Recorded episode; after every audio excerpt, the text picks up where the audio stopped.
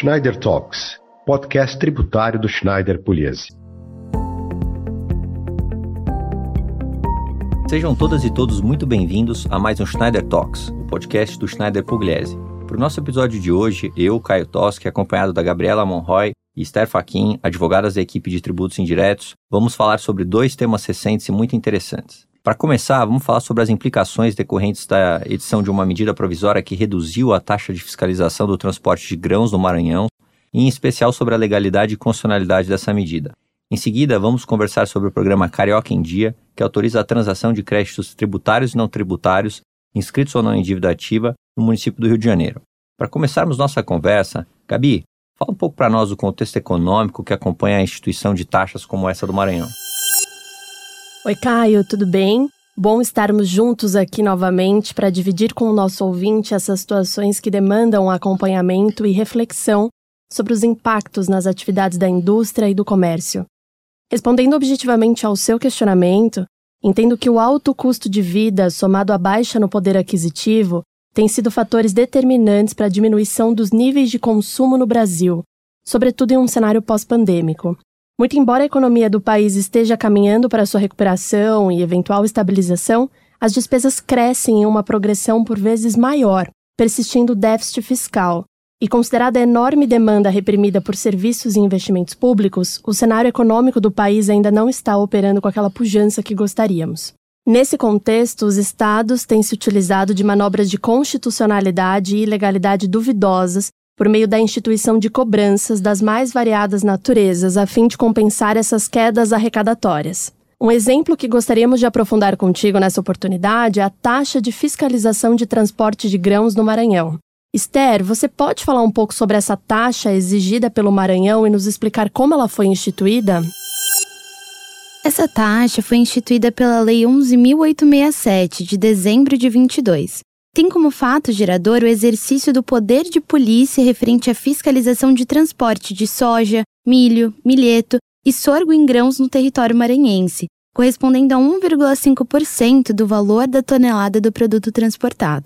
A taxa deve ser paga por qualquer pessoa física ou jurídica que realize saída interna, interestadual ou com destino à exportação desses grãos no Maranhão. E é recolhida a cada prestação de serviço de transporte, ainda que seja realizado por meio próprio. Nesse contexto, o governador Carlos Brandão encaminhou a medida provisória 408, agora no finalzinho de maio, à Assembleia Legislativa, propondo a redução do valor da taxa, que passaria a ser de 1% sobre o valor da tonelada e não mais de 1,5%, retroagindo seus efeitos a partir de 1 de abril de 23. Segundo o governo, a urgência na adoção dessa medida decorre da necessidade de adequação de uma tributação justa levando em consideração a capacidade contributiva da sociedade em relação ao período atual.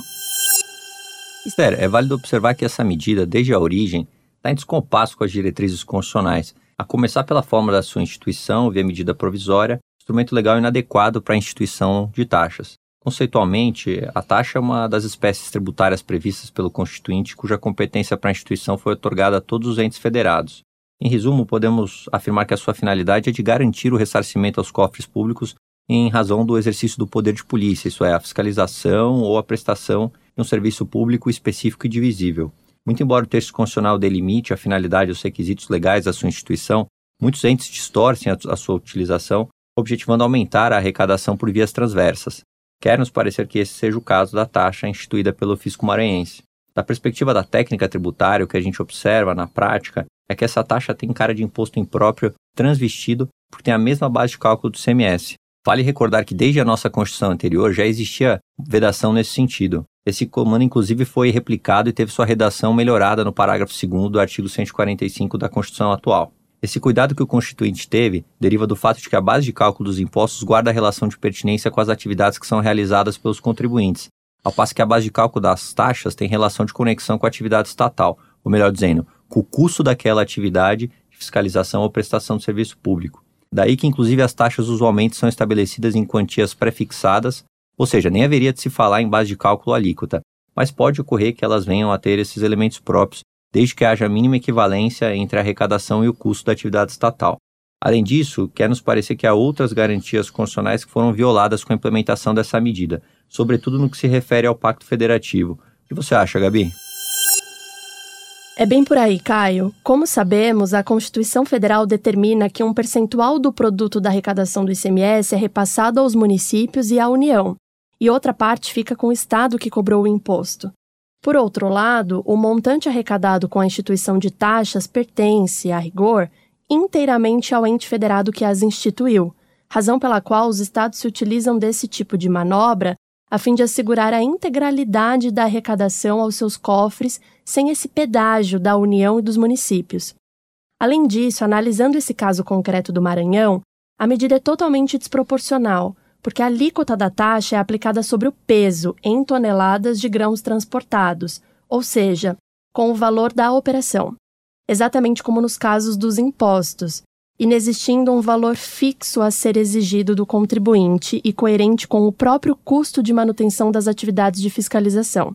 Esse descasamento entre a arrecadação e o custo das atividades estatais é uma questão importante que já foi encarada de forma bastante técnica pelo STF. Dá para fazermos um paralelo com a majoração da taxa de utilização do Siscomex, trazida pela famigerada Portaria 257, ocasião em que houve uma majoração desses valores em mais de 500% a título de reajuste, o que evidenciou um descasamento entre o propósito da taxa e do valor arrecadado. Não por outra razão, o STF reafirmou sua jurisprudência reputando inconstitucional essa majoração realizada por ato infraconstitucional, em especial nos casos em que esse aumento não tem nenhuma coerência com os próprios índices oficiais de correção monetária utilizados pelos entes federados. Voltando ao caso do Maranhão, vale ressaltar que a instituição dessa taxa pode ser compreendida como uma verdadeira quebra da isonomia tributária, que é garantia assegurada no texto constitucional, na medida em que acaba por apenas onerar um determinado setor no Estado, qual seja o de grãos. Gabi, ouvindo essas suas considerações, me parece que não conseguimos fugir da conclusão de que na tentativa de contornar esse cenário de queda nas arrecadações em decorrência da retração econômica no país, os entes federados por vezes implementam essas medidas que funcionam como verdadeiros estímulos negativos, surtindo justamente o efeito contrário. Sobre esse aspecto da discussão, acho importante bebermos também da fonte da área do conhecimento da economia e pensar na representação teórica da curva de Laffer. Vamos pensar em um gráfico onde o eixo das ordenadas, ou Y, é a receita do governo com a arrecadação tributária, ao passo que o eixo das abscissas, ou X, é a alíquota ou carga tributária incidente sobre determinado fato tributável. O que essa representação da curva de Laffer nos mostra é que é um ponto ótimo de tributação em que a carga tributária arrecada sem efetivamente desestimular a economia.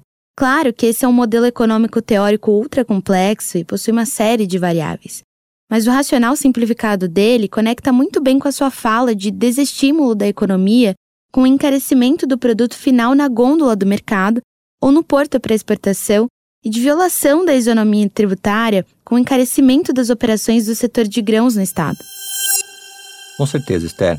Inclusive, podemos citar outros exemplos desse tipo de manobra utilizada pelos entes federados para aumentar as suas arrecadações, criando mecanismos à margem da Constituição e da legislação tal como a exigência de depósitos em fundos de equilíbrio fiscal, sob pena de perda dos benefícios e incentivos fiscais. Nessa leva, podemos citar o Estado do Rio de Janeiro, que instituiu o Fundo Orçamentário Temporário, assim como no Rio Grande do Norte, com o Funderne, ou o FEF, no estado do Pernambuco. Semelhante ao que se observa na taxa maranhense, esses fundos se transvestem em verdadeiros tributos, ou seja, não são nem exatamente uma contribuição, nem uma taxa, nem um imposto, mas uma espécie híbrida sem respaldo constitucional nenhum. O suposto objetivo da criação desses fundos é justamente equilibrar as finanças públicas estaduais. Mas os impostos são uma espécie tributária não vinculada, ou seja, a sua exigência não está destinada a uma finalidade específica ou uma contraprestação do Estado. Em outras palavras, esses fundos também têm aspectos que nos remetem a uma contribuição especial ou até mesmo a um empréstimo compulsório. Mas convém recordar que a criação de contribuição ou empréstimo compulsório é de competência reservada à União. Essa questão, Caio, já foi inclusive levada ao STF em outras oportunidades e mais recentemente apareceu na ADI 7363, que discute a constitucionalidade do Infra, destinado a desenvolver a infraestrutura de atendimento do agro no estado de Goiás. Diante da complexidade do caso, segundo o ministro Edson Fachin, é possível que a ADI 7363 seja levada a julgamento em conjunto com outras ADIs semelhantes, tais como as ADIs 7366 de Goiás, 6365 de Tocantins e 7367 do Mato Grosso, as quais discutem matérias referentes a fundos estaduais, levando feito ao julgamento de mérito definitivo. Apesar de ainda não estar definida a posição do STF sobre a matéria, há bons argumentos para que esses expedientes sejam rechaçados em razão de inúmeros vícios de constitucionalidade, pelo que é importante que os contribuintes desses e de outros estados fiquem atentos com as movimentações e julgamentos dessas ações e que também avaliem a judicialização de cobranças dessa natureza. Muito obrigado pelas considerações sobre a taxa maranhense, Gabi e Esther. Gostaria de conversar com você sobre o decreto 52449 do comecinho do mês de maio, editado pelo município do Rio de Janeiro, que instituiu o programa Carioca em Dia, autorizando a concessão de descontos no pagamento de débitos tributários e não tributários, inscritos em dívida ativa ou não, cujo fato gerador tenha ocorrido até 31 de dezembro de 22. As reduções oferecidas podem chegar até 100% das multas e dos acréscimos moratórios, sendo que os interessados terão entre 15 de maio de 23 e 11 de agosto para aderir à transação. Os percentuais de descontos oferecidos variam de acordo com o tipo do pagamento escolhido pelo contribuinte, com descontos evidentemente mais convidativos de até 100% das multas e acréscimos moratórios nos casos de pagamento à vista. O parcelamento oferece ainda descontos menores, quanto maior for o número de parcelas a serem pagas pelos contribuintes, que podem chegar até 60. Isso mesmo, Caio. Para adesão à transação, será considerado o saldo devedor atualizado do crédito, acrescido de atualização monetária, honorários advocatícios e custas judiciais, caso haja. É importante se atentar com as limitações impostas no programa, que excepcionam da transação determinadas multas aplicadas em casos de maior gravidade, tal como a falta de pagamento por omissão de receitas ou pela retenção do imposto devido. Ainda é importante observar que os benefícios obtidos por força da adesão à transação não são cumulativos com outros benefícios instituídos pela legislação municipal. Também não podemos deixar de mencionar que, em linha com os programas de regularização dessa natureza, a adesão à transação constitui confissão irrevogável e irretratável dos créditos e a renúncia a qualquer recurso administrativo ou ação judicial. Bem observado, Gabi. Na hipótese de interrupção ou atraso no pagamento de qualquer parcela superior a 60 dias do seu vencimento, haverá o cancelamento dos benefícios, vedada a possibilidade de nova adesão. Nas hipóteses de falta de confirmação da transação, ou de interrupção ou atraso no pagamento, será retomado o curso da cobrança dos créditos, que passam a ser exigidos pelo seu valor total. Gabi, Esther, muito bom ter batido esse papo com vocês. Muito obrigado por aceitarem meu convite. Esses são os assuntos do momento que separamos para dividir com vocês nesse episódio. Muito importante seguirmos acompanhando os desdobramentos das ações no STF sobre a cobrança dos fundos pelos estados, bem como a discussão da cobrança da taxa maranhense. São temas quentes que precisam ser decididos com rigor técnico tributário e cuidado para não transformar a tributação em uma ferramenta de desincentivo da economia. Seguimos à inteira disposição para avaliar potenciais impactos dessas cobranças nas mais variadas operações, bem como o ajuizamento de medidas judiciais para afastá-las ou reaver valores indevidamente pagos a esses títulos. Meu sincero agradecimento por nos ouvirem até aqui e nos siga também em nossas redes sociais. Grande abraço e até a próxima!